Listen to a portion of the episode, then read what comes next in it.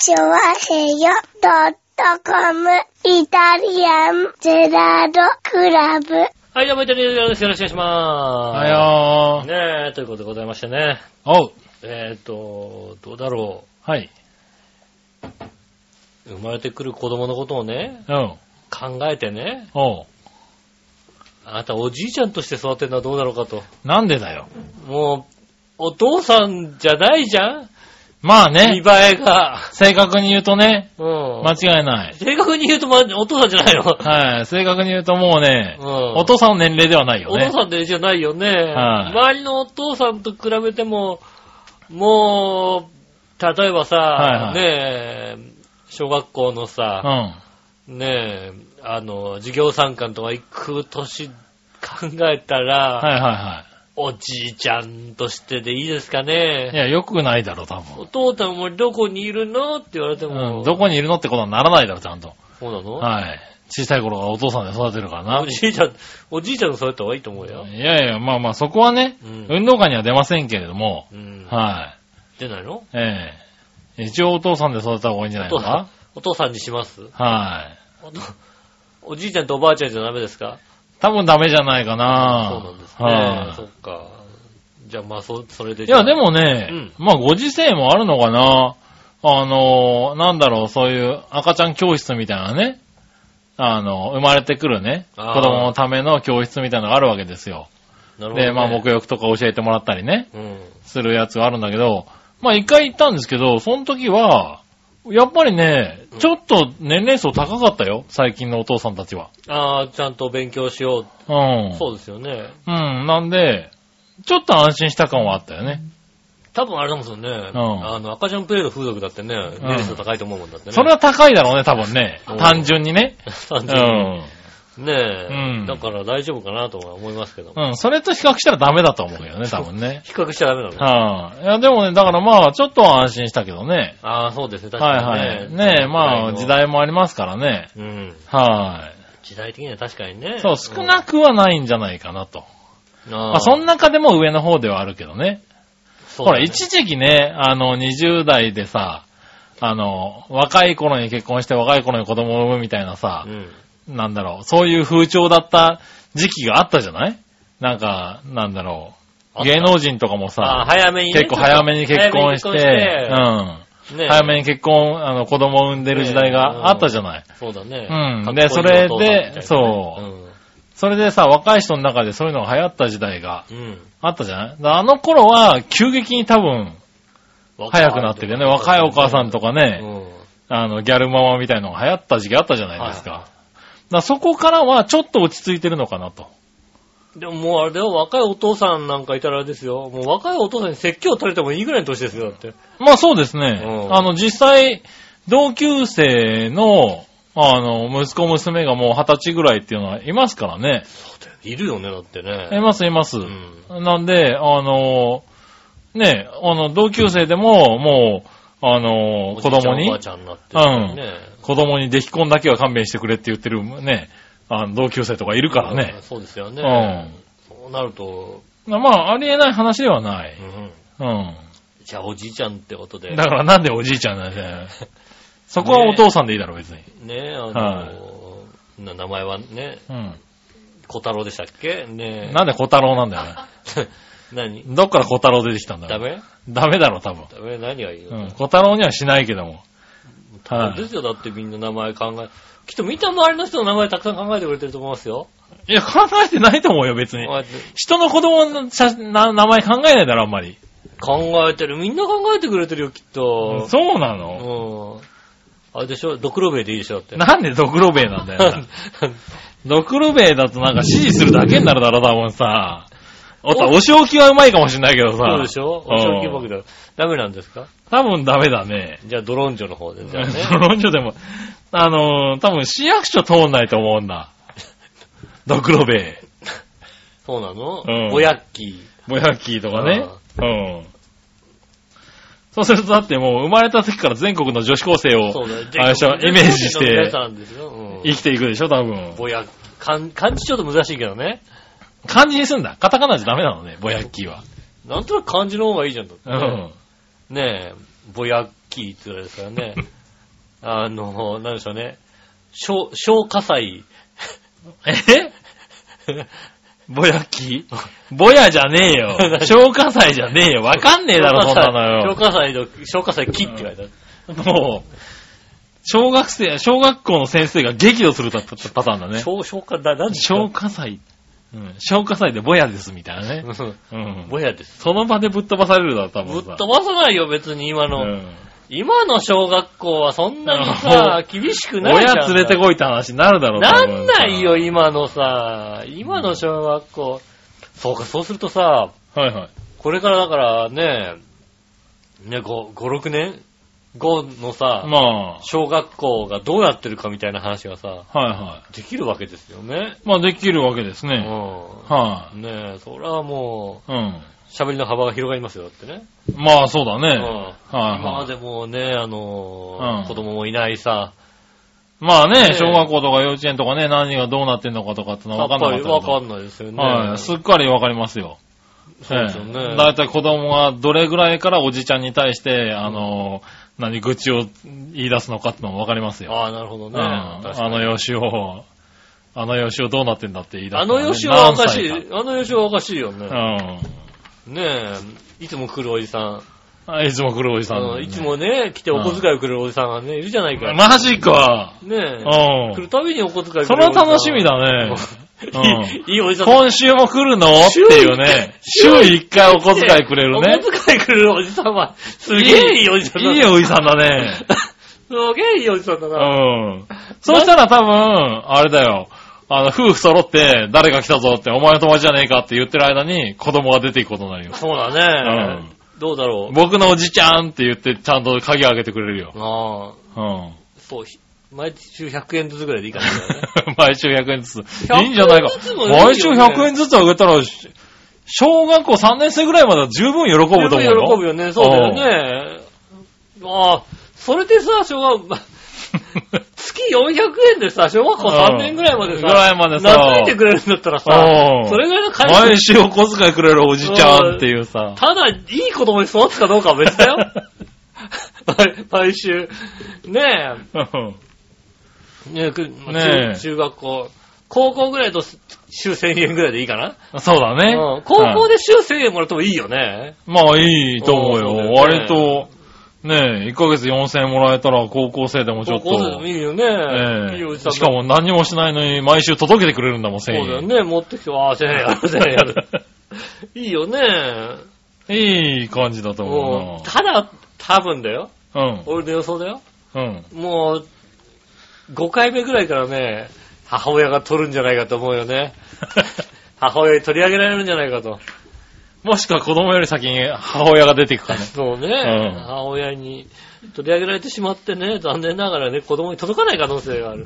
そうだうねん。お母さんが預かっといてあげるからねっていうね。そうそうね、うんそれがあり得るからさ。はいはいはねえ、なんかお金もらっても全 全然だからさ、お 金やっても、うんともすんとも言わねえ子供になってくんだよ、きっとね。い。そうだね。どうせ取られるんだみたいな。多分ねう。ん。はいそうはい。いう子供になって嫌だな。まあそうだね。それはいいおにおじさんになるんじゃないかな。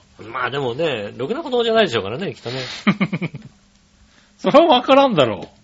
多分。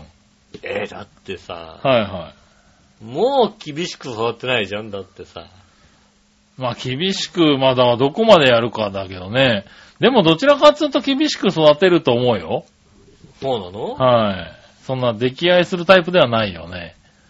そう、ええ生まれたらわかんないよ、まあそう言われるるんだけど生ね。まれたらもうね、はいはい出来合いですよ、ねえ、そうい、なんかみんなそう言うけどうね。ん。はいは厳しく、厳しく育てられるい。の？そこはなんか、ちゃんとしたいなとは思うよね。そうなの？はあの、ね紐で縛ってさ、気吊るしたりすんの、じゃあちゃんと。い。するかもしれない。すまきにしてね、吊るしたりするかもしれないねでき。んの、うん。あじゃあそれだったらいいよ。まあね。う。うんん。だったら、それやってんだったら俺はもう、はいはいねすぐに通報するよね。ねえ。あとは5回目、6回目から100円をくれなくなったおじちゃんも吊るすかもしれないけどね。うん。それはおじさんすらなくていいよ。うん。おじさん、あいつもうくれなくなったって。おじさん、それおじさんキー、あの、キーズしてた子供が吊るしてるでしょ、だって。そうですよ。ねえ。えそれはあれだなああ、でもな、まあ、子供できたらな。野球盤買ってるからな。野球盤買ってくれんの？いや、野球してくれよ。キャッチボールしてやってくれよ野。球はしねえよ。ちゃんと。野球はしねえけど。いやいや、週に一回ちょっと早めに来て遊んでやってくれよ。キャッチボールするか、つって。うキャッチボールしてもいいけど。いいおじちゃんだよ。週に一回来てさ、100円くれるわさ、キャッチボールしてくれるわさ。ああ、いいおじさんだね。うん。うん。ねえ、そんなおじさんだけはならないでしょ、じゃあ。もうそんな。そんなおじさん見たことないもんね。わかんない。いいるかもしんないじゃない？いるのかな謎のおじさんがさ、はいはい。あの、知り合いにいる人、まあね。うん、いるかもしれないじゃないですか。うん。ねえ、そう、それをね、いやー、俺の周りにいなかったな。わかんないよ俺の周りにもいなかった。そうだよねうん。週に一回謎のおじさんが家に来る人はやっぱいなかったよいね。なかったね。うん、俺も家にそんなに、はい。あ来なかったな。親父の、親父の知り合いってだって、いや、まあ、知り合い自体がめったに、親戚自体もめったに来なかったけどね。にね。うん。そういう意味では、だから、なんだかんだと、よく知らないおじちゃんおばちゃんたちが出入りする家だよ、だって。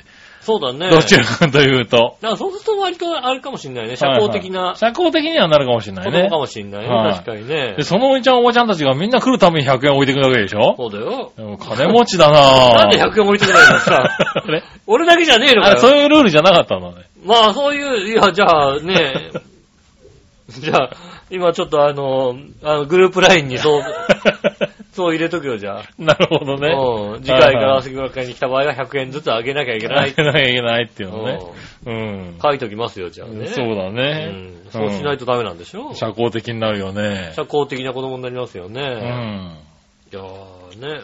まあ確かにね。うん。大体、あの、父親母親が、うん。こんなに喋ってるところを多分子供の時期に見てないからね。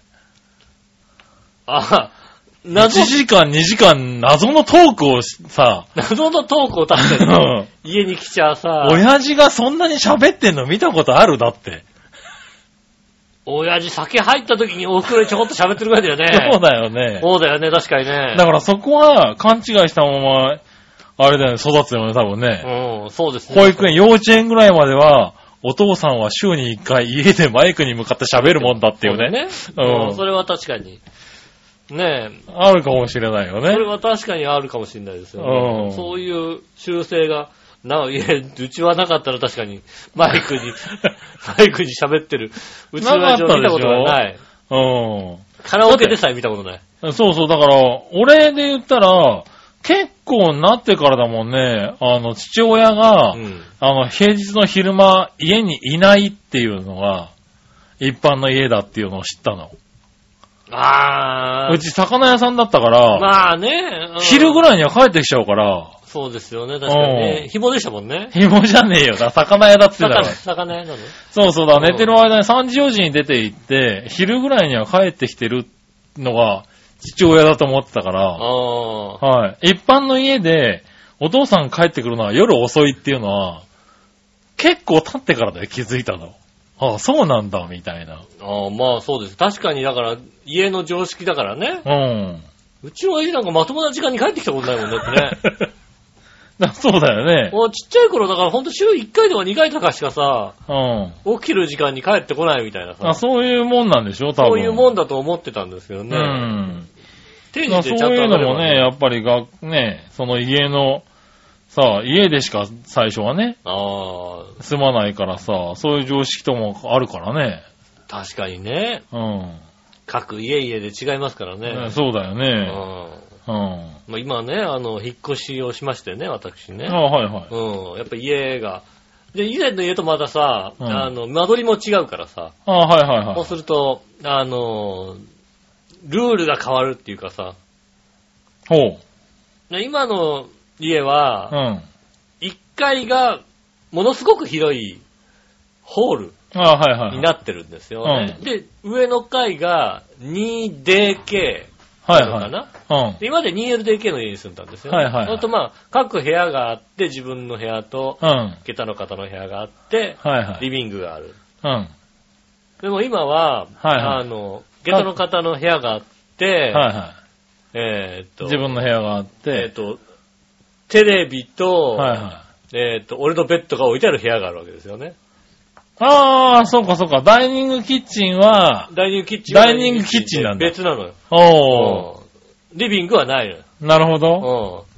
うん。で、そうすると、あの、まあご飯とか食べ終わって、ちょっとテレビを見るったら、はいはい。俺のベッドが置いてある、ああ、テレビが置いてある部屋で見るわけだよね。はいはこやっぱこんなにストレス溜まるもんだとは思わなかったね。やっぱり。い。なるほいやどね、。俺変わってないのよ、実際のところ。はいは結構な割合で、いはいはい。あの、板橋住んでた頃も、うん。はいはいはい。あの、今でテレビ見ながら寝てたわけ。はいはいはこう、うとうとしながらね、はい寝てたわけ。だから、う状況変わんないからと思うんだけど、いはい。はいはい。やっぱり、うん。あの、今日寝たいとかいう、今日、今日寝るっていう日があるじゃないですか。はいはいはい。その時に部屋にスッと帰れるとうか、ん。部屋でダラダラね、こう、ちょっとまあ寝やはしないんだけども、部屋でダラダラっていうのがないっていうのはね、はいはいはあ結構溜まるもんだね。いはい。あ、そうなんだ。結構ストレスなんだね。やっぱりデマンドさんのお世話になれないのは。デマンドは今までうも、ん。こっそりやってたけども、ああ。でも今回こっそりがだって減るもんね。しかも、今まではい。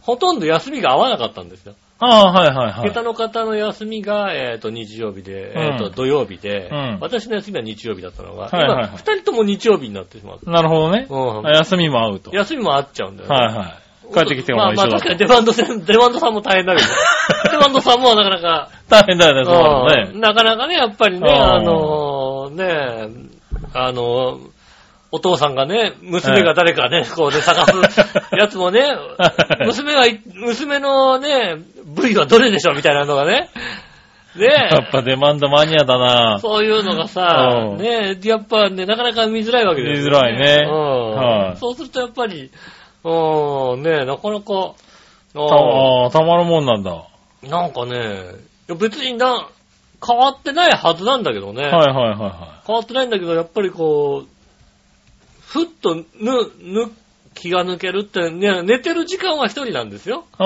寝てる時は向こうもこっちも部屋が別々なんだけど、はいはなんだろうね、寝る直前までさ、人がいるみたいなさ、そういうの、な、なんだろうね。い。ちょっと、もうちょっと気が抜きたいのかな。と。なるほどうね。ん。はいはいはい。っていうのはちょっとああ、そうかそうか。思いましたね。うん。で大丈夫。だから、あんたらなんかどちらかっていうとさ、はいはあの、まあうちはい。いわゆうる、ん。二人の部屋はないんですよ。お互いの部屋は両方ともないので、リビングで常に二人にいるかう、ん。寝室も一緒なのそうでで、すよね。家にいたらほぼほぼ一緒ですよ。うん。で、だから先にね、寝室に行ったりとかうん。してる時間があるかないかぐらいそうなんですよね。なんで、あの、ああ、でもまあ確かに最初の頃はなんかこう違和感は少しはあったけど、今はもうなんかないね、そういう違ま和感は。あ多分それがな、慣れればさ、うん。いいんだろうけども。なのかもしれないなかなかやっ。ぱりね、まあ、な早い段階で下の部屋を片付けて、うん。ワンブロックこうね、仕切って、ああ、仕切って、自分の、部ああ、そんな感じなんだ。だ。うん。それぐらいへえ。かな？なんかそんな感じ。うん。まあ、別々でも、うん、なんだろうね。なるほど、なるほうど。ん。やっぱりちょっと、実はだから、通勤も大変なんで、通勤2時間半かかるとか、まあそうですよね。うん、はいはあるんだけど、い。うん。一番の、一番はね、それ、はい俺通勤別にね、うん。そんなに問題なかった。疲れるけどね。ああ、はいはい。疲れるけど、通勤でなんか精神的に何かとかそういうのは、はいはい。あんまりないんですよ。おー。2時間かかる、かかるなーぐらいの話。うんまあ、家帰って何もできないぐらいの話だよね。はいはいはい。家帰ってお風呂入って寝て起きて、またまあそうなるぐらいになるけど、だからうん、そういう時間、まあでもそういう切り替えの時間を、でその時間もないのに自分の部屋がないみたいなのもあるんああ、だまあそうだろうね。若干ね。多分全体的に自分の時間が減ってるからね。そうそう、自分の時間が減ってるにもかかわらず、自分が一人になる部屋もそんなにはいはいはい。ないからね。なかったりして。で、特に、そういう一人の部屋で生きてきた人だからね。そうなの。ずっと一人の部屋でさ、うん。やってきて、そっか、そうだね。そうそう。俺なんかそう、自分の部屋がなく、ずっと生きてきた人だから、ああ。別になんか部屋に人がいるのに、ストレスは感じないんだよね、多分ね。なるほどね。はいは俺、小学校3年の時からもうさ、一人のい。そうか、一人部屋だから。与えられて、なるほど。うん。で、一人暮らしも長かったでしょ？はいはい。本当にね、それだけずっと一人暮らしだったり、一人の部屋だったから、うん。ああ、本当は小学校3年以来だ、じゃあ。松戸の、松戸のあなの、るほどね。人と一緒に部屋にいるのが。うん。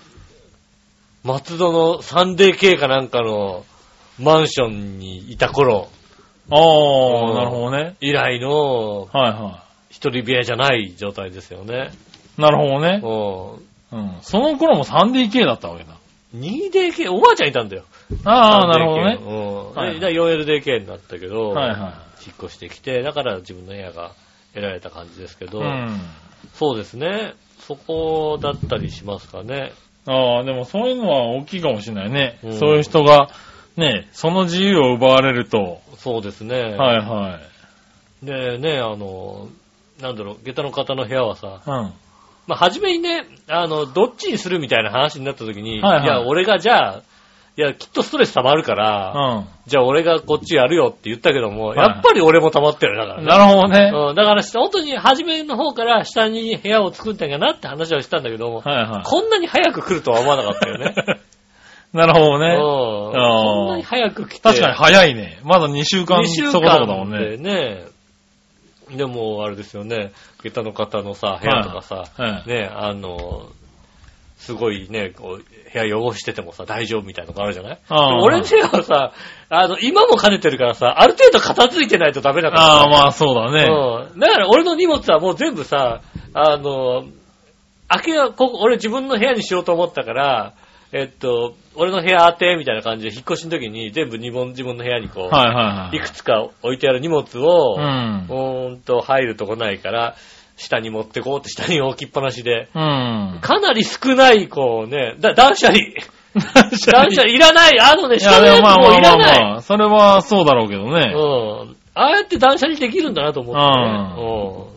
うん。なそういうのもあるから、なかなかね、おー。一筋縄では。はいかなかった。はいはい。うんまあ、ね、環境変わるとね。そうですね。はいはね、まずはだから、ちょっと下を片付けて、うん下にこう、仕切れる一角を作って、い。うん。別に寝寝なくていいんだよ、逆に。なんか自分の、あうん一人の時間になるような、はいはいはいねえ、ねえ、あー。の、時間を。そうするとら完全にデマンドさんの出番みたいな感じになってるけども、そういうわけじゃないんだよ。そうなの？そういうわけじゃないの。そうなんだ。そういうわけじゃないの。それもあるけども、うんそれだけじゃなくてね。それだけじゃなくてね。うん。うんなんかこうね、ゆっくりできる時間とか、あ、必要になってくるんだね。必要だね、なかなかね。必要ないとは言わないけど、本当にたまに、なんか一人の時間が欲しいなって思う時はあるけど、うん。そういう時は、あの、夜更かしをするっていう。ああ、だから、ええあの、いや、別に一人の時間を作ろうと思えうん。ば、はい作れるのよ。はいはい。うんだから俺は、もうその程度。うん、そうなんだよ。その程度なんだよね。その程度な、何ヶ月間に一遍、えーっと、夜更かしをするっていう、えー寝てる間に、あの、ぼーっとするっていう、そんな時間がちょこっとあればいいぐらいかな。一人の時間うをん。自由に手に入れるタイミングがないっていうのが、一はい。人じゃなくてもいいんだよ。別に、うんあのさ、ダラダラしてればいい。ふっと欲しい時に手に入れる。タイミングがないのがもう、あれなんだね。ストレスなんだね。そうですよね。ほとんどだってさ、行った場所の時だから家、部屋とか使ってなかったにもかかわらずね。寝る時だけだよね。そこ不思議だよね。でもだから、うんだからそ、の、あの、いつでも、いつでもそれが手に入れられるっていう、うんあの、なんだろう、安心感じゃないけど、ステータスが多分、うんあの、精神安定剤になってたんだろそううね。そうそう。だからそれがなくなったから、うん。割とこう、あ、だからこれ環境は変わってなくても、こう、それがなくなったことがストレスなんだろうな、多分ね。あ面白いね、人そういうの間。がストレスになるんだなと思って。はいはいはまあね、慣れないとい。うん。ね、仕方がないですけども、なんとか慣れてね、いけるようなうん。ことがあればいいなと思うんですけど、なかなかね。うまあね。ん。はい。そういうのも出てきますよね。ねえ、はい本当にね、環境が。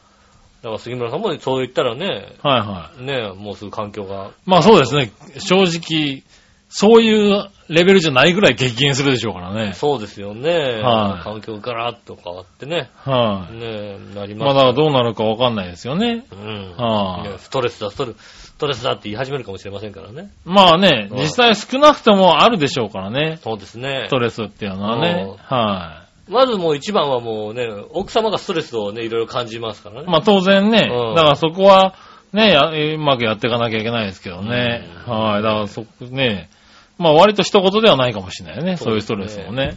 うん。まあ環境が変わるとなかなか大変なことだなというのをね、うん改めて、なるほどね。ねは45個してるからね、環境変わってやっぱり、やっぱり対応できなくなってきい。たね対応能力もね、対応能力落ちたんだね。落ちてるんだ。やっぱり多分ね、うんあの、なんだかんだやっぱりね、固くなになりつつあるからね。そうですね。自分の形がさ、はいできてたりするからさ、はいはい。それをから崩ねさ、れるってやっぱりね、崩されにくくなってんだね。なかなか難しいですうね。ん。ねえ、頑張っていきたいと思います。はいじゃあ今週も参りましょう。井上杉村のイタリアンジェラートクラブ。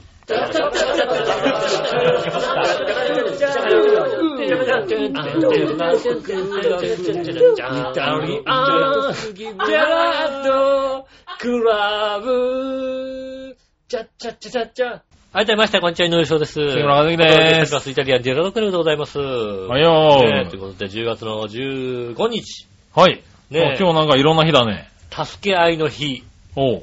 新聞少年の日、うん、おう。えっ、と、新聞週間が21日まで1週間ですね。おう。あとは毎月来るお菓子の日、中華の日、レンタルビデオの日がですね、毎毎月ああ、なるほどね。来ます。はいはいはい。ねえ。レンタルビデオの日か。レンタルビデオの日ですよ。ねうえ。ん。レンタルビデオ、今、ビデオレンタルしてる人ってどれぐらいいんだろうね。えっ、とうね、ん。一件あるんですよ、まだ。あるんだ。ネット上でね、話題になっ最近話題になりましたけど、レンタルビデオ専門店が一件だけへあるそうです。なるほどうん。ね。ではいはい。なんかそれまではほとんど、ほとんどお客さんが来なかったのに、んネットでちょっと話題になっちゃったもんだから。ここ2、3日客が来るんだよねって。なるほどね。確かにまあ行ってみたいじゃない？そうだね。レンタルビデオレンタルビデオ屋さんね。ビデオだけ並んでるとこはやっぱりさ、うん壮観だよね。うねんえ。確か。ねに。そうだよね。DVD すらもうレンタルもね、減ってきてるもんね。そうですね、も今もうダウンロードでね、う、まあね、あったりとか月額でね、月額、そうだよね、契約しうんて、フルととかかさ、そういうのになねってきてますからね。音楽もそうだしね、配信だしね。ねえ、もう今の10代あれらしいですからうね、ん。最初に買った CD 何って言うと、うんいや、ダウンロードですって言われるらしいからね。まあそうだよね。うだから、わかんない。逆に言うとさ、もうさ、聞き放題のやつとかをさ、よく聞いたりするからさ、ん。うん。ダウンロードとかもしない。お金を出してダウンロードっていうわけでもないじゃない？多分ねう。ん。は月額いくらで、みい。うたいなさ。ん。いや、あれで使われてたお金って今どこに行ったんだろうねと思うよね。そうね。レンタルビデオだってさ、はいはい。1本400円まあだから月額での、あの、支払いになってるんじゃないの？でもさ、フールだって980円くらいでしょ。そうだね。えレンタルビデオはそうだよ、1本300円とかだったもんね。3本ぐらいでしょだって。は3本ってことなかったでしょだってなんかレンタルビデオ屋さい。ん。まあ。ね。うん。ねしかもなんか新作だとさ、はいはい。一泊二日だったりするわけでしょだったりしてたよね。うん。とねえ、3本とかでもないですしね。まあ僕もあの、ドコモの D マガジンとかさ、入ってるとさ、あーはいはいね、雑誌が400円で読めたりするわけですうよね。ん。で、やっぱ400円であんなに読めちゃダメだよねって本当に思うんだよ。なるほどね。だって一冊買って400円以上するでしょだって。はいはいはって多分ね。いうレベルでさ、はいはあるわけですよ。い。うん。ほんと、あれ、あんなに読めんのって。おー。で、そのお金どこ行っちゃったのって話ですよ。やっぱり。そうね。ラシだけでももうちょっと買ってたでしょ。使ってたはずだと。400円ってことないでしょっていうさ、はいはいは考えるとさ、んで、ど、どこに行っちゃったのよっていうね。い。なるほどね。うんはい。え課金してんの結局みたいな。え、なんかそんな無駄なことに使ってんのって思うんだけど。まあわかんい。ないけど、でもそういう方向に流れてんじゃないのかね。そういう風に曲がるんだろうね。はいはえ結局ゲームの課金とかで使ってんの？い。まあね、そうなるだろうね。うん。はい。え、ないないって言って、だって、ある、ある程度あるでしょだって。バイトとかしてる子だってさ。まあいっぱいあるでしねょうからね学生。さんとかさ。はい。お金あるだろ？まあ何に使っ、ねまあ使い方は変わってるんでしょうけどね。ねえ。うん。だって、ねあの何？携帯とかにかかかってますっていうのも、今随分減ってきてるでしょ？うん。だいぶね。ヤフーモバイルとかにすればいいわけでしょ？だって。うんね、それがだから8000円だったのが4000円くらいになってるわけでしょ、うん。どうした？それを。どうした？どこ行ってる？どこ行ってんの？どこ行ったの？わかんないようね。ん。まあ、でもね、そういった、で、今、もう今後あれですよ、本当に子供にいつ携帯持たせるかとかもさ、出てきますよ、問題がまあね、だってそれもさ、正直今考えてもわかんないぐらい進化するからね。そうだね。もうだって、ね、5年後、6年後なわけでしょ？うん。そうするとさ、もう、本当に当たり前にさ、これこそ月額1000円、2000円で使えるような時代になってるかもしれないじゃん。そうだね。しかもなんかね、体にチップが入ってさ、体にチップが入ってるかどうかわからないけども。何入ってない？うん、わかんないけどな。でも最近本当にあの、何？えー自動運転の車はいはい。がさ、今もう完全にあれですよね、進化の早い時期に来てるじゃないですか。うん。これ一気に来るよね。ねえ、まあ、あのわーっと来るだろうね。的に。うん。もうあともう何年かしたら人が運転するよりも、あの、事故がなくなるというか。はいはまあ、あの、あれが避けられなかったらしょうがないよね。AI、あの AI が避けられなかったらもう、い。しょうがないよねってレベルになってくるうん。感じはしますもんね。まあね。そうなると、カラッと変わるでしょ、また。いや、もうそれもそうだしうん、本当にあの、空飛ぶ時代がどんどん来るかもしれないですよね。あの、もうドローンなんかはう、ん。本当にあと10年したら、ドローンで配送とか全然ある時代になるだろうからね。だから、いわゆる自動運転じゃないけどさう、ん。あの、自動的にこっからここまでの道のりをドローンがこう運ぶみたいな。そっか。うん。そういうんだったら、遠くない気がするもんね。そうだ、確かに、ドローンにずらつけとけばさ、タケコプターみたいになるもんだってね。なんでだよ、なんでその見た目を考えなきゃいけないんだよ。何？意味ねえだろ、別に。ドローンだけで飛ばせや。ドローンの下にそうずらつけてパカッずらつけてね。うん、かぶればさ、ヒューって確かにな、持ってっってくれるかもしれないけどな。うんうん。そのね、パイルダーオンみたいなやつね。う。うんん。なるかもしれないですけど。そそうそう、だう。からそういうのとかはさ、んどんどん変わってくるかもしんないよね。そうだね。うん。街中を普通にさ、ドローンがパタパタパタパタって飛んでいってさ、うん。飛んでいってんのをさ、あ、なんか、普通に、あ、なんか運んでるなっていうさ、そうだね。時代は来るかもしれないよね。隣の人にね、お醤油借りてくるのもドローンで。ね、ドローンがうね、ん。ブーってね、持っていくっていうね。やってくれる。いや、それは取りに行けよな。何？そこの下町は変えちゃダメだろうな。ちょっとドローンで。ドローンでじゃねえよ。ちょっとドローン、うちのドローンちゃん行きますんで。ねえねえねえ。そこはちゃんとさ、人と人でやろそれでね、うあの人情ってものがなくなっちゃうでしょ。なんか、煮物かなんか持って帰ってくる。持って帰ってくるっていうね。ううん。人情ある。ないだろう、それだドと。ドローンの画像にね、出てきてねう。ん。うん。そういうの。ないよね、そないれね。ねいや、でもだからその辺はさ、うんもう10年で多分ガラッと変わるよね。そうだね。はあ。なんか、大変な時代だ。いや、まあ、大変な時代だとは思いますけどね。だからもうね、今から考えてもしょうがないと思うんだ、その辺。そうだね。はあ。今から考えるのは本当ね、もうあの、ちっちゃい頃に包茎直すか直さないかどっちかぐらいですよ。そうだね。ううん。でもね、あのね、生まれたすぐにね、アメリカ資金するとね、うんお父さん凹むかもしれないからね。そうだね、お父さん飛んじゃうかもしれない。うん。うん。赤ちゃん立派っていうね。ああ、そうです、確かに。うんねうん、確かに。はい、うんそこは日本式でお願いしたいとかだね。そうですね。はい、ね、まあ、どんな話をしてるのかわからないけども。うん。うん。はい、まあいいや。普通と行きましょうか。はい。えー、まずはね、えー、こちらかな。新潟県の花ちこよぴーさん。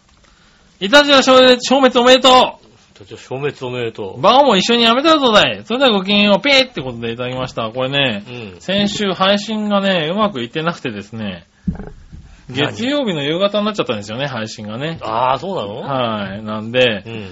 あのー、ね、配信を楽しみに、ああ、そう、毎毎日0時にねう、ん聞いてくれてるヘナチョコヨッピーさんはうね、んお怒りだよ。そらお怒りだよね。そうだよ、だって。時間通り待ってんだもう申し訳ない。待ってんだもんだって。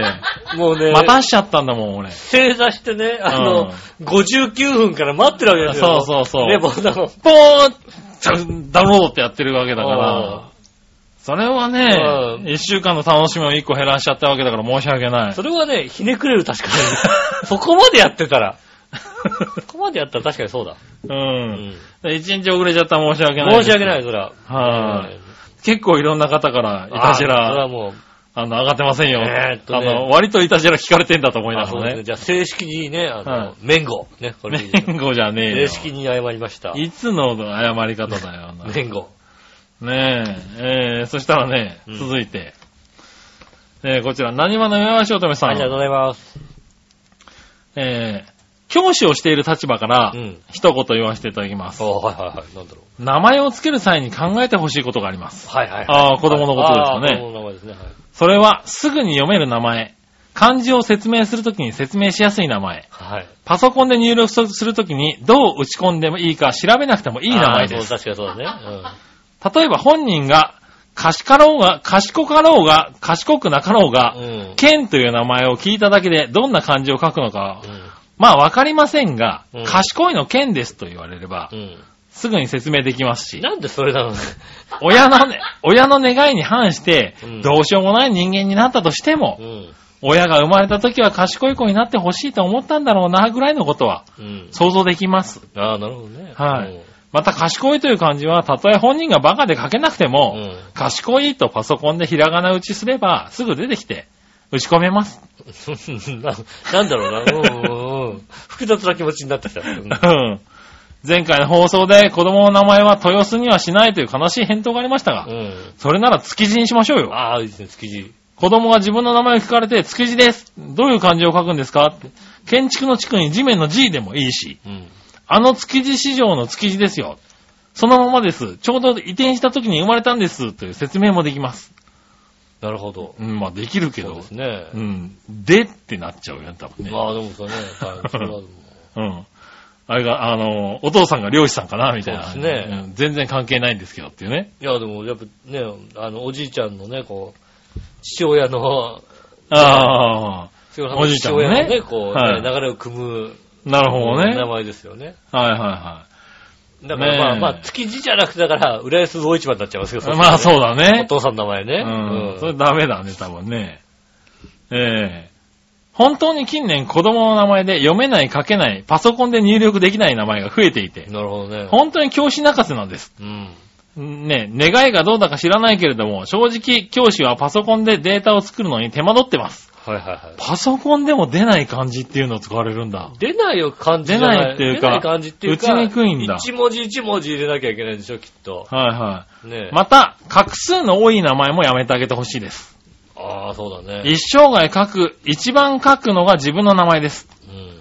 ひなが舞うと書いて、まひなという子がいます。ああ。ひなという漢字を書くことなんてなかっただけに、ないね。手書きで書く必要があるときは、えーっと、ってことになり、そうですね。書き順なんか習ってないし、舞うもひなも画数が多いんで大変です。確かにそうですね。ということで来月末生まれてくる予定の男の子うん。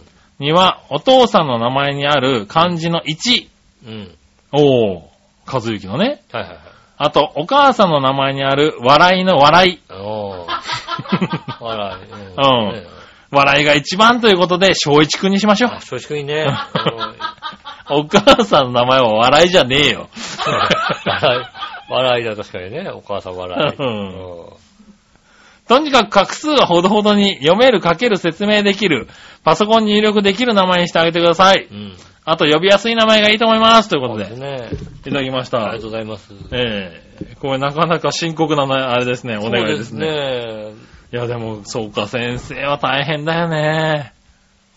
それじゃあさっきね、言ったね、うん消火祭じゃダメだけどね。消化最初ダメだね。消火祭鍵だとダメなんだね。ダメだね。はい。なんて読むの？ぼやき。うん。キーも鍵なんだ。はい。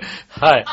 先先ほどパッと思い浮かばなかったですけど。なるほどねうん鍵になりました。なるほどね。うん。消火祭鍵だと。飛ばされるね、多分ね。でなんて読むの？なんっていう。ていうの、ぼやきですぼ。やっきーですって。うん。すっごい怒られる、多分ダメなね。のね。はもうね、そういうね、アホなことをケンってやつが考えると怒られるんだよ、多分ね。ケンまあ君はケンじゃないかもしれないけケンじゃないですよど。君、ヨシオだけどうも。ん。ううん。ん。あれですよ。私の剣は剣とメイリーの剣ですよ。そうなのね。賢いじゃないのスカイラインの剣とメリーの剣ですよ。そうなのね私のっていうかね。私のっていうかね。う。うんん剣とメリー。だから私あの、あれですよ。あの、スカイラインの木見に行ってね、あの、北海道行った時に、はいは俺のこう、ね俺、俺い。じゃないけど俺じゃないけど。名前の由来だと思って、ね。あそうなんだ一応見てきました。ああ、一応見とこうと思ってね。なるほどね。うおー、まあまあいいんだけどさん。う。ん。うん、だから賢いではないわけだね。賢いじゃダメなんだ。なるほどね。賢いでいいよね。でも賢いはいいとは思うけどね。うん。なんか周りのね、イメージが悪いんだよね。それ俺だけじゃねえだろ、だって。俺だけじゃないだろ、いやだって。お前だけにしとこうおよ。前、俺だけじゃないだろ。個人的、ちょっと、君だけにしとこう、とりあえず。そうなの？うんうんもう一人いるだろ、だって。あまり多くは語れないから。語れないの？ううん、そうなの。ん。ねうん。え。はい、そしたら続いて、えー、あ、これは京奈さはい。ん。はい。井上さん、局長、我々さん、こんばんは。こんばんは。えー、先週のお話で、うん。井上さん、電話番号は、設定アプリで電話をタップすればすぐ見れますよ。ん？ほう。電話番号がほど、自分の電話番号わかんないって話をしたじゃないはいはい。多分 iPhone だと思うんですけど、設定アプリで電話ってタップすれば設定で、出ますと。電話？は電話、電話。あ、出る。ぁ、出るじゃねえ自かよ。分の番号って書いてある。ねえ、すぐに見れます。うん。あと、シリならう、ん。えー、自分の番号を教えてって言うと、教えてくれるらしい。これ、言ってみて、言ってみて。自分の番号を教えて。それは面白い質問ですね。うん 君が言っちゃったの今反応したんだよ。えーっと。自分の番号を教えて、あ番組だからさ、そうだ言っちゃうもんね教えなさい。えーっとって言ったら、えーっとが出た。自分の番号を教えて。あなたがどなたかわかりません。教えてください。シリ設定で自分の情報をタップして。あ、自分の情報が入ってないからなんだ。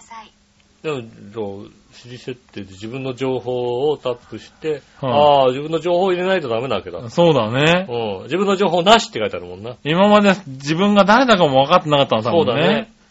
自分のご主人様を知らないでシリは動いてたんだああ、。そうやって連絡先の中から選ぶんだ。ああ、なるほどね。うん。はいはい。じゃあ一番上に、甘瀬前があるから、あーに、あダメだ。ろ、おい。押して、うん自分の、自分の番号を教えてって言うと、うんマユッチョの番号。マユッチョの番号言っちゃうだろ。言っちゃうね。はそれはダメだね、確かい、に。ねえ、ああ、でもそれで教えてくれるんだね。そうなんだね。へえ、みんな使いこなしてる。ねえ、なかなかシリを、あんまりまだあれですね、音声入力を使わないですね。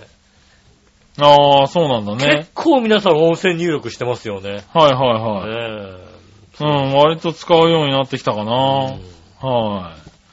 ねえ、えー、そしたら、はい。あ、ところで、うん先週投稿したプロ野球 OB チームの村田昌司さんについて、うん。えー、村田さんはブルペンでワインドアップから足を高々と上げるあのフォームでどんどん投げてらっしゃいました。まだまだ投げてる、ね。まだまだ現役だね。ねえ、そして登板。マウンドであのフォームが見れると思ったらまさかのノーワインドアップ。ああ、ブルペンで投げすぎて疲れてしまっていたようです。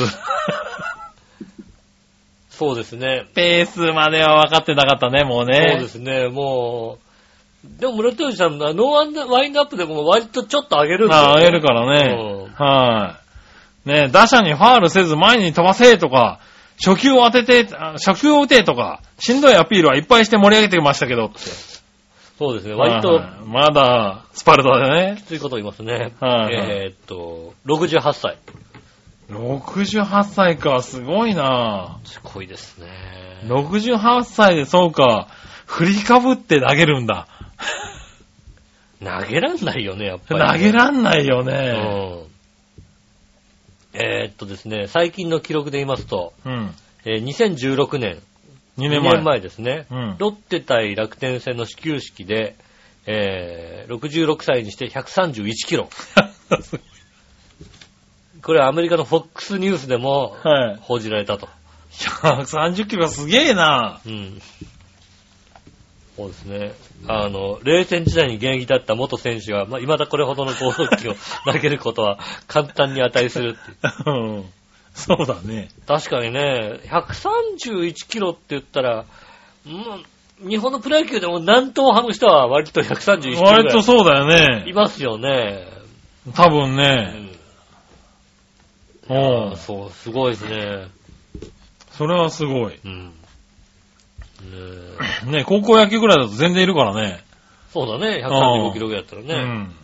確かに。ってことは、ああれだよね、まだ130切るか切らないか、125は出ますよね。まあ、125は出るだろうね、多分ね、今でもね。そらすげえな。ねえ、ありがとうございますとう。ございます。村田長寿情報でした。はい。続いて、はい。SHR フロムガーナさん。ありがとうございます。杉村さん、井上さん、こんにちは。こんにちは。最近、今まで行ったことがなかった5キロ先の村まで行ってきました。おー。店一つなく、行っても何のメリットもない小さな村なのですが、うん何もないからこそ道中は誰もいなく、ランニングするのに最適なので、最近はその10キロの道のりを毎日走っています。なるほどね。走る目的は一つ。えー、あ、一つ、走る目的の一つは、うん。前にもお話しした健康のため、うん。高い尿酸値を下げ、下げなければならないからです。この年でまた痛風になりたくないです。痛風になるような食事はできんの、そっちで。ねえ。うガーナで痛風になれるの？ん。なれるのかね。すごいね。ねもう一つは来年4月にサハラ砂漠のマラソンを走るためです。サハラ砂漠にマラ厳しソン。いやつね。サハラマラソンって。一週間で250キロ。やっぱりおかしい。やっぱりおかしいよ。やっぱりおかしいことだよ。砂漠を走るレースで。はいはいはい。一言で言うと地獄です。カンペイちゃんが出るやつだよね、きっとね。そうだねそして今回は2回目です。サハラ砂漠で近い、サハラ砂漠に近いこのガーナの地で練習をして、うん。うん。前回以上の記録を目指します。そうですね。もう、あれだよ、ダートランどころの詐欺じゃないよ。ダートランどころの騒ぎじゃない。ダートラン出ればよかったね。そしたらもうねね、えもあの、来年のダートランね、うんチーム長平が出るときには、そうですねあの絶対スカウトするんう、で。スカウトしますね。はあと、あと誰なんですか、チーム長平は？あ、あと、うん。吉尾でしょ？えっと、ノー、ノーエントリー。なんで、なんで？だって、他にいないじゃん。え他にいるでしょう。走れる。いいんだよ、あの、わ若いやつやらせがいいんだよ。若いやつに、若いやつって誰だ？若い、あの、ねはいはえ、だ若い男子はいるだろい。若い男子？う。いるだろう。若い元元男子女子だけどね。それだ、だって、なんか、混合だかどうだか微妙になるだろ、だって。あー、あーと、あれ、だ、男子チームじゃダメなの？男子チーム、男子チームいけるかな？男子チーム、混合チームでもいけるのかな？混合チームでもいけんじゃないかな？そうかね。うん。あとはね、あとは、そうですね。はえーまあ、まあ、そうですね。えーっと、はエントリーしない形になりましたけどもね。い。なんでだよ。やっぱしないのかよ。チームはエントリーしませんねえ。でもあとは新潟から呼ぶかね。うん新潟の方、じゃあ、はい。チョアリスナーチームにしようじゃあね。リスナーチームでね。うん。うん新潟の方。ねえ、新潟と何わと今日から呼ぶかね。そうですね。は大阪からもね。い。はい呼びますんでね。ぜひね。あと、大川さんね。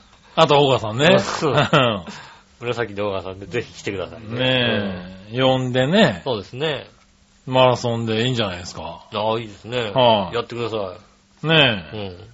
ね今年で言うと19キロでしたから。そうですね。は私は応援にも行きませんけど、頑張ってください。い。なんでだよ。応援ぐらい来いよ、だったら。じゃあ、まあ、そうやったら応援に行きだます。18キロを、あの、SHR さんに走ってもらって、あ、そうですね。残り1キロを残りで繋ぐっていうね。いいんじゃない。一人でやればいいんじゃないですかね。俺は一人でやるんだって言ってくればいや、まあ1週間で250キロ、うんサハラ砂漠を走れたら多分一人で楽勝だよね。サハラ砂漠と多分ね、あの、沈み方違うと思うよ、砂が。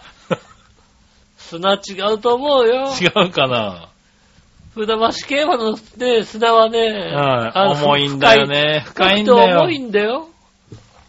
ねえ、確かにね。あれは厳しいんだよ、割と。はねえ。あ、ねえ、ありがとうございます。います続いて、はい。新潟県の花地ごよぴーさん。ありがとうございます。井上さん、局長、大手飛車取り。はい、大手飛車取り。大手飛車取りだね。うん。まあ、飛車を逃がすけどね。そうですねう。ん。さて、素朴な質問ですが、うん。君たちは傘のことをコウモリとか言ったことありますか？僕ちゃんのようなおじさんでも今は絶対言わないけど、年配の人から傘のことをコウモリと言われたら通じますか？それとも何言ってんのかさっぱりわかりませんとしらばっくれますか？うん。また、蛇の目傘とか番傘とかの和傘って昔なんか家にありました？今和傘差してる人ってなかなかいないだろうね。ガーナにはガーナ特有の傘とかあんのかな？ガーナ傘ね。ガーナ傘ねチ。ョコレートできちゃうね。ねえ。いや、ガーナ葉っぱだから、多分ね。葉っぱね、大きなね、ハスの葉っぱみたいなね。大きな、ハスの葉っぱみたいなの。うん。刺してるから、多分ね。そうですね。確かに。うねん。え。まあ、いない、まあわかるけどね。うん。年配の人に、うん。そのシチュエーションでコウモリ取ってって言われたら、あ、傘だなっていうのはわかる。うん。わかるかな。積極的にコウモリって言おう。コウモリって言うな、別によ。言うなよ。だって、そうだよ、だって、ちょうどついこの間、うん。笑いのお姉さんが、コウモリって言った？いや、あのー何？雨雨ふれふれって歌ってたんですよね。で、じゃのめでお迎え嬉しいな。うん。うん。で、お前、じゃのめってなんか知ってるかって言ったら、うん知らんって言ったからね。あ何でお迎えされて嬉しかったのかはよく分かってなかあ。ったっいうさ。っててないね。わかんないの。ジャノメったらミシンだよ。ミシンじゃねえよ。ミシン、ミシンでお迎えってどういう状態だよ。嬉しいでしょ、ミシン持ってきてさ、お迎えしてくれてさ。うん嬉しくねえよ。なんでミシン持っママて。ミシンだって言うでしょ、だって。言わねえだろしかも動かねえしな。うん動かないですよ。うん。ジャノメのね、ミシンですよね。はいはいはいうん知らなかったからね。あ、ジャノメってなんだ？ジャノメうん。ジャノメ俺わかんないな。ヘビの目でしょ？そう、じゃのめ。うん。つうか、今言ったろ、今。ミシンか。メールで。うん。じゃのめ傘って言ったろ。ジャノメ傘って言ってるよ。ジャノメ傘はわかるけどさ、はいはい。ジャノメってなんだったんですよね。だじゃのめでお迎え、それ傘のことでしょ？ジャノメ傘っていう傘があるの？はい、ありますあります。それともヘビをぐるぐるぐるぐる回した、回してさ、傘 すごい早早く回せばさ、ねえよ。雨が、雨が飛んでくじゃない？飛んでくな？ううん。そんな傘じゃねえよ。ないの？はうん。い。ねえ、だからわかんないよね。ヘビ側をさ、こうさ、臭そうだろうな。濡れたらさ、濡れたらちょっとあれですけどね。なんか、ぬめっとしそうじゃん。そうだね。ねえ。今さ、番傘みたいなさ、うん。あの、傘あるよね。あるある。だから、ね、東京歩いてると、割といるよ、和傘的なやつをね刺してる人。和傘クリスティみたいな人いるよね。和 傘何、なんで？なんで今引っ掛けたのね？な今日座長と会ったから？座長だったから。う座長だったんでね。ん。なるほどね。うん。うん。いや、まあね。いるはいるいまねす。ね、確かにね。うん。うん。最近いないだろうねって言うけどね、逆に最近いますねね。確かにね。はあ。ねえ、ありがとうございあります。がとうございます。ねあと、あれねそしたら逆の傘ね。逆の傘？それ子供のいたずらだろ、だってそれ。子供の頃やって怒られたやつじゃないのね。あのー、あれですよね。あれ、どうなってんの？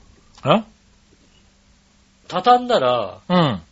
あのー、あー、逆に折りたたまるやつね。そうそうそうそう。はいはいはいもうこの間電車乗っててさ、はい。うん。いた。あれね、いいよね、うんもうちょっと安くなったら買いたいなと思ってんだけど。そうですよね。はい。全部逆、内側に入るやつね。そうそうそううそう。ん。そういうのが持ってましたね。はいはい。あの、折りたたみ傘の逆に閉じるんだよね。なんかそんな感じで。はいはい。真ん中から外側に折れるっていうう。ん。うん。あれいいよね。そうですね。確かにね。持ってる方いましたよね。うん。ねえ。はい、ありがとうございました。えー、もう一個、ヘナチョコヨッピーさんから。はい。えー、井上さん局長、アリューシャン半島、アリューシャン列島だった、ごめん。アリューシャンレッド。アリューシャン列島、どこなんだろうな、うんええあのさ、うん前にも言ったことと思うけど、うん君たちの番組の前半のフリートーク、うん。あんまり面白くも興味もないので、いつ頃からか僕ちゃんとしては全カットで、うん。はいはいはい。リスナー様の面白い普通歌だけを読む頃から、うんえー聞き始めるので、うん。君たちが今回は面白い話をしてるかもしれないけれど、うん結局は聞いてませんのでご了承ください。ああ、なるほど。まあ自分がメール出してるんで、聞いてるだけなんで、フリートークであんまり長いこと喋られたって、ほとんど聞いてませんから。うん。リスナーが番組を最初から最後まで楽しく聞いてると思われたら困るんだよね。うん。あんまり番組前半のフリートークにエネルギー使われると、後半息切れして、ますます面白くなくなるので、適当に喋ってね。わかりました。あそれではごきげんよう。南海トラフりがとうございます。はい、ありがとうございます。ありがとうございますじゃあね、今度はさ、うん。あれだね、メール全く読まないでずっと喋ってよね。どこい、どこまで行ったらメール読むんだろう？メール読むんだろう、メール読むんだろう？はいおう読まなきゃ読まねえよと思って、はいあれ俺聞き逃したかなと思って、もう一回さ、なんか途中ぐらい、35分ぐらいからさ、もう一回聞いてみるとさ、はいやっぱりメール読まないみたいな。メール読まいないってね。もしくは、あれだよね。オープニング直後に全部読んでやるね。ああ、いや、それ、それいいね。うん。それいい、確かに。いきなりメールのコーナーをやってみる。そうですね。ちょうど5分ぐらいなんかフリートークしたかなと思ったらもうすぐにメールね。うん。うん。35分くらいかけてずーっとフリートークで、うんおかしいなおかしいな今週読まなかったじゃねえかって言ったらね、うん前半5分くらいでやああ、ってるっていういいいいね、それね。はいうんたまには変えろってことですよね、要するにね。そうかそうか、うんコーナーを先にやるっていうのもね。そうですね。ああ、それは気づかなかった。申し訳ない。ありかもしれないねうん。いろんなアイデアありがとうございまはいはいはい。ちょっと今度やってみる。す。うん、やってみたいと思いまはい、すね。ありがとうございます。ありがとうございます。うん。ねえ、そしたら、この辺ですかね、ふつおたは。ありがとうございます。ありがとうございます。そしたら、えー、コーナー行きましょうか。はい今週のテーマのコーナー。えー、えい。今週のテーマは、今週でも好きな喉飴はですね、ああ、あのね、喉痛い。今が必要そうだもん、喉ね。痛いのよ。今必要そうだもんね。今必要なの。はいはい。教えてください。なるほどね。昨日から喉痛くてしょうがない。いきなり寒くなったからそうね。ですね。はい、えー、何話のよやしおとめさん。ありがとうございます。好きなのど飴はですが、マヌカハニーをそのまま飲み込んだ、あ包み込んだのど飴。マヌカハニはい。そういうのがあるのかな？ー。うん。あとは、蜂蜜金柑のど飴。はとかちみつ、金柑のあーあるね数ヶ月前に職場の後輩からもらった、ビックスのど飴も良かったな。うん。あービックスね。はい。昔は梅のど飴にハマった時期もあったけどね。うーん。ああ、のそんないっぱいあるんだ。いやー、いっぱいあるよね、あのラーメン。へえ。でもそうか、い今更ビックスの舐めてもいいかもしんないね。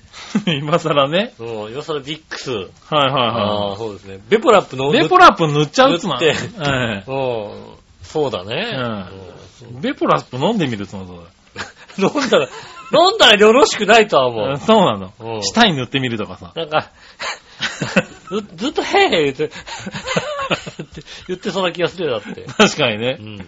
うん。ねえ、えー、そしたらですね、新潟県の花地コピーさん。ありがとうございます。今回のテーマは好きなのど飴はについてですが、うんのど飴という名前についているものを買ったことがないので、好きも嫌いもありませんな。なるほど。普通の飴玉とかなら子供の頃に食べたことあるけど、のど飴はないね。ないの？僕ちゃんは飴を舐めるよりも一口チョコとかタブレットガムとかの方が好きだね。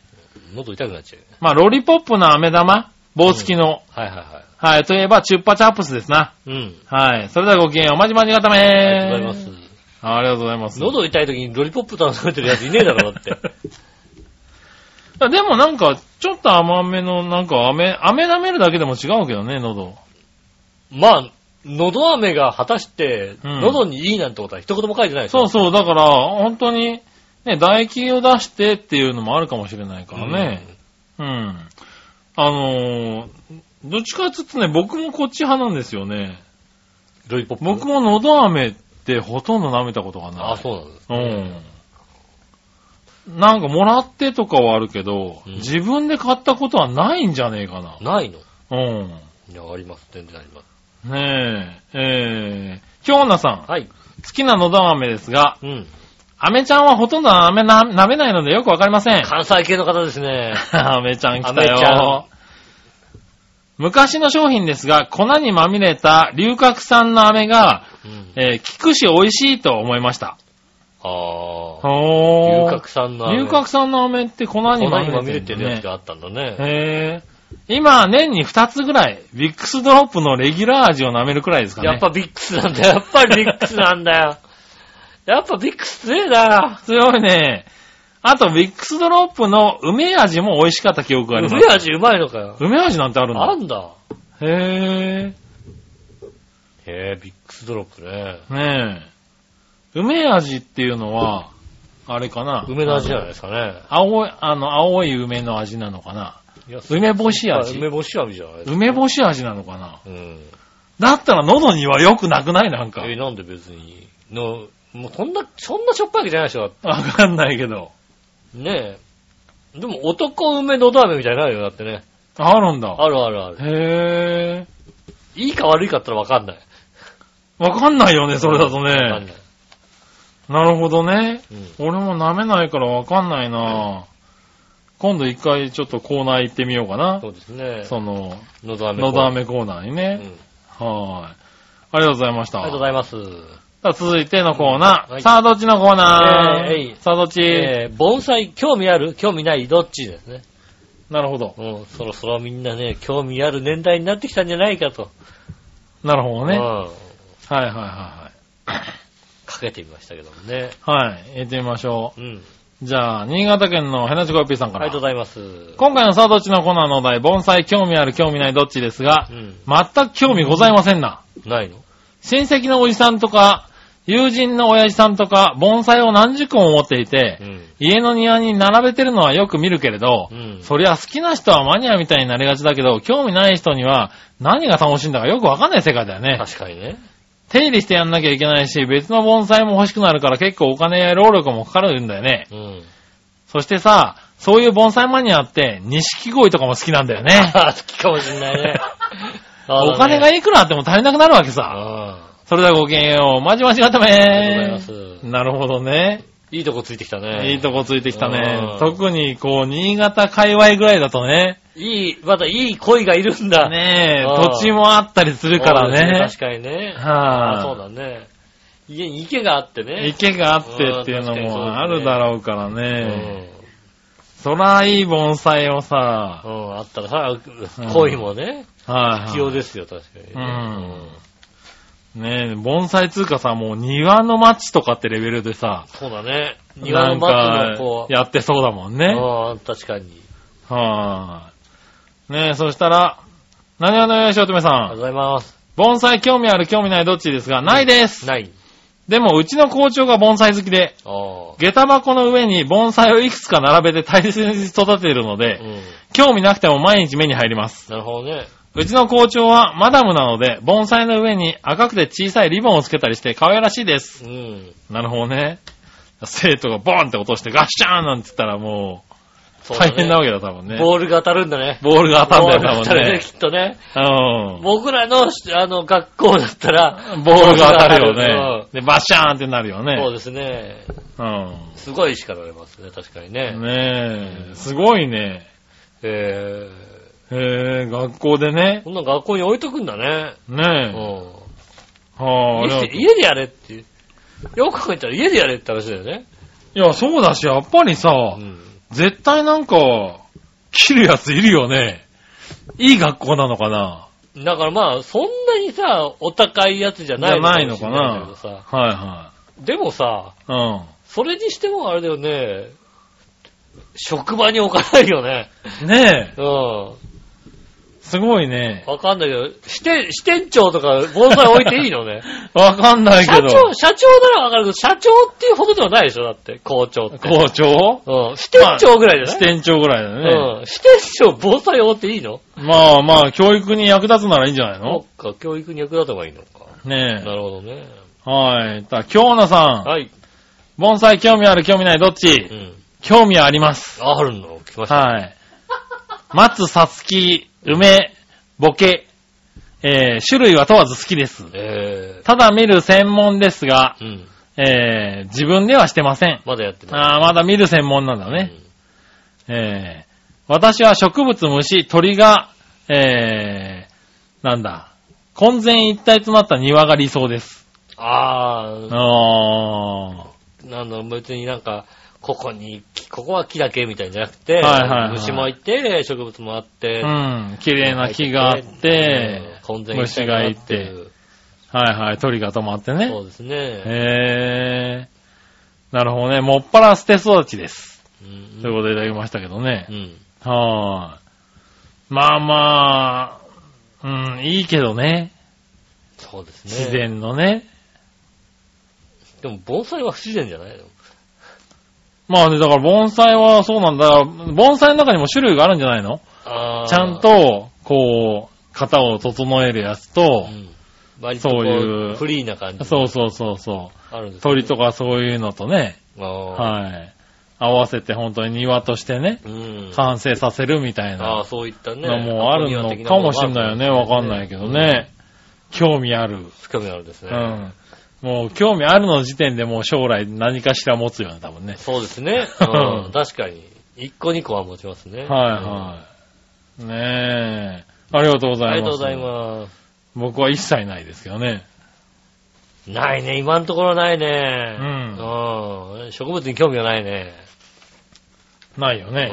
うん。はい。いつか持つ時が来るのかどうかわかんないけど。ね。花綺麗ねって思い出す時あるかもしれないですね。なるかもしれないからね。はい。ねありがとうございました。はい、ありがとうございます。す。はい、そしたら、続いてのコーナー行きましょう。はい。もぐもぐ提案のコーナー。イェーイはい。はい、新潟県の花子アピさん。ありがとうございますもぐもぐ提案のコーナー。はい。井上さん局長、アムネジア。じゃあ、アムネジア。うじゃあ、ん。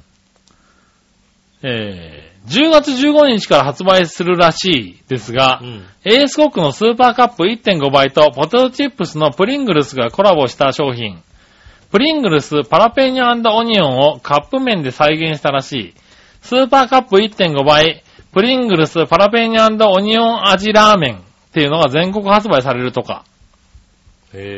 ポテチのハラペーニョオニオンの味を再現し、ピリ辛な刺激が後を引くカップラーメンになってるらしいね。うん。本当かな？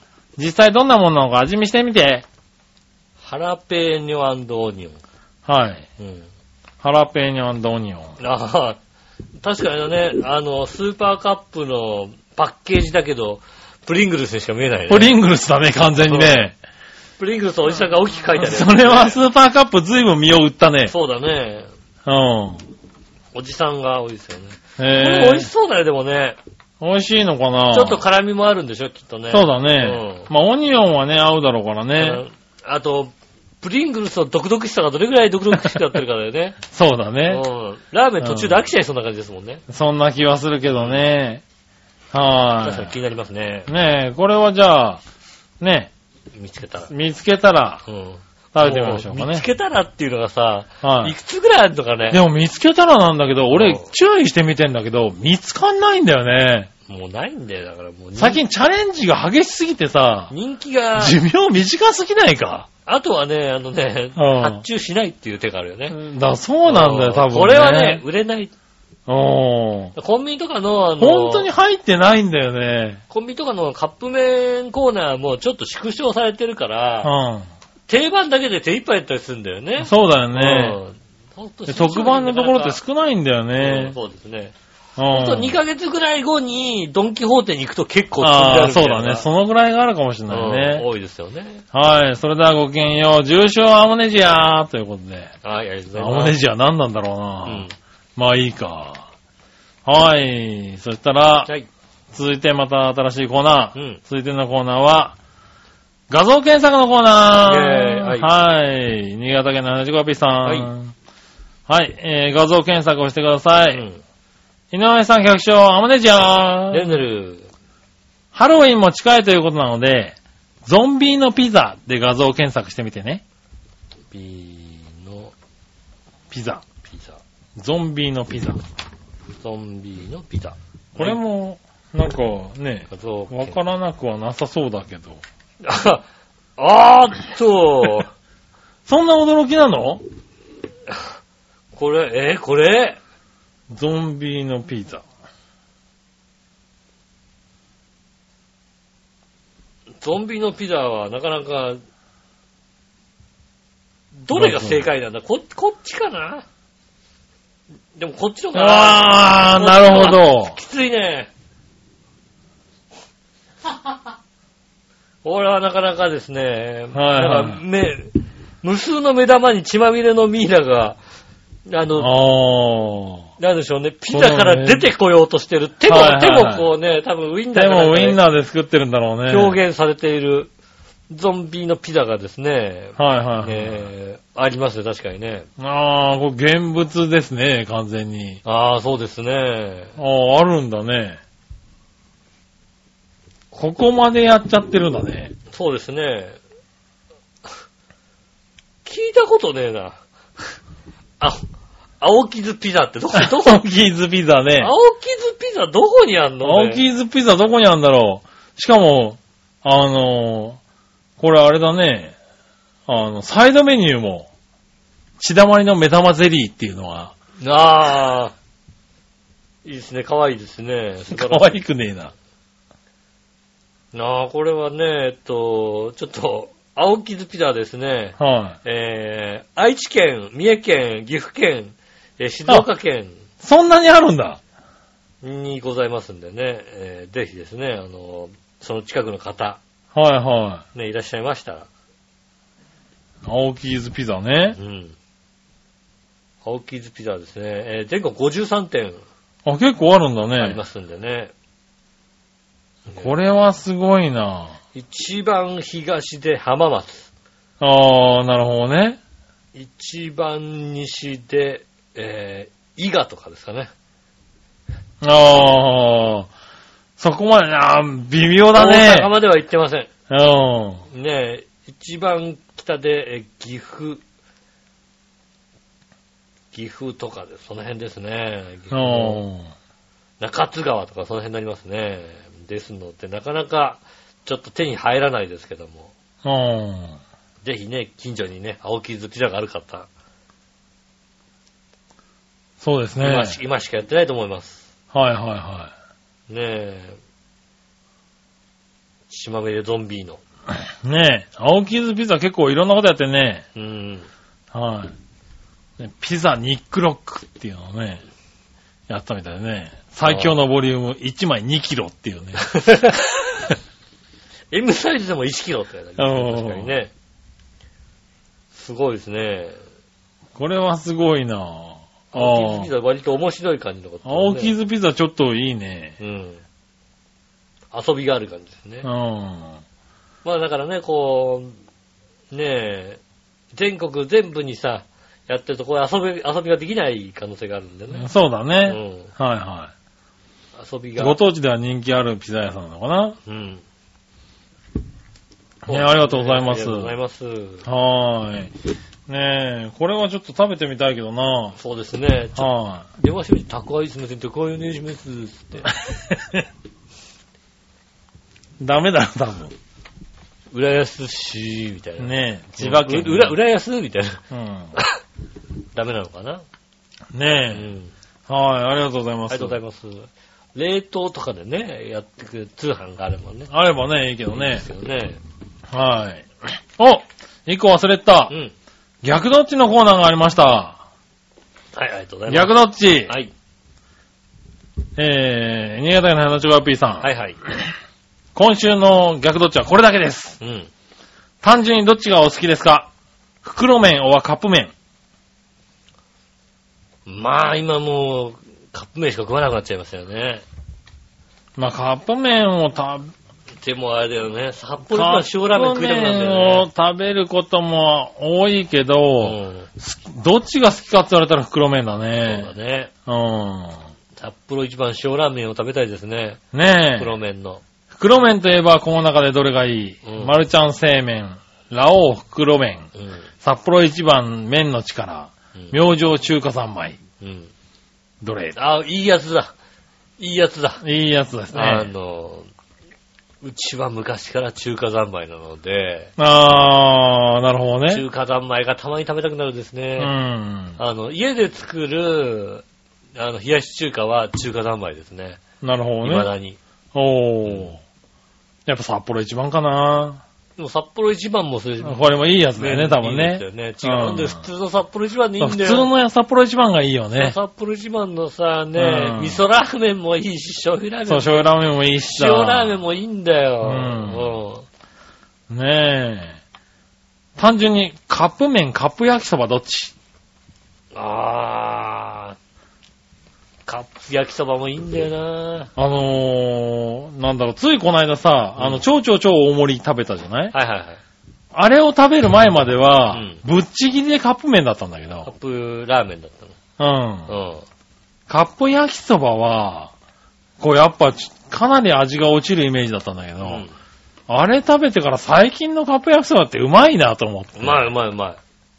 あれにちょっとご飯食べる入れるとね、余計美味しうん、最近もしかしたら逆転してるかもしれないい。ねわ。かる。それはわかる。う。うんん。ねえ。ありがとうございます。ありがとうございます。それではごきげんよう、じ重症はアムネジローということで。アムネジア。うん。え、ありがとうございます。え以上ですかねありがと。うございます。はい。ねえ、今週もメールありがとうございました。また来週もメールお待ちしております。よろしくお願いします。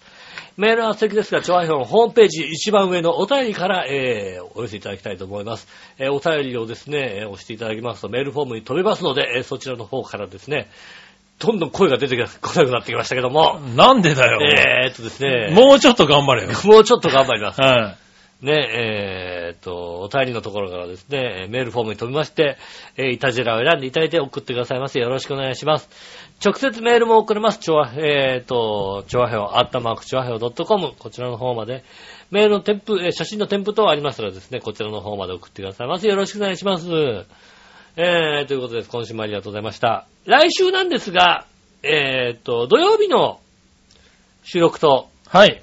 来週、再来週ぐらいは土曜日の収録とさせていただいてよろしいでしょうか？うん。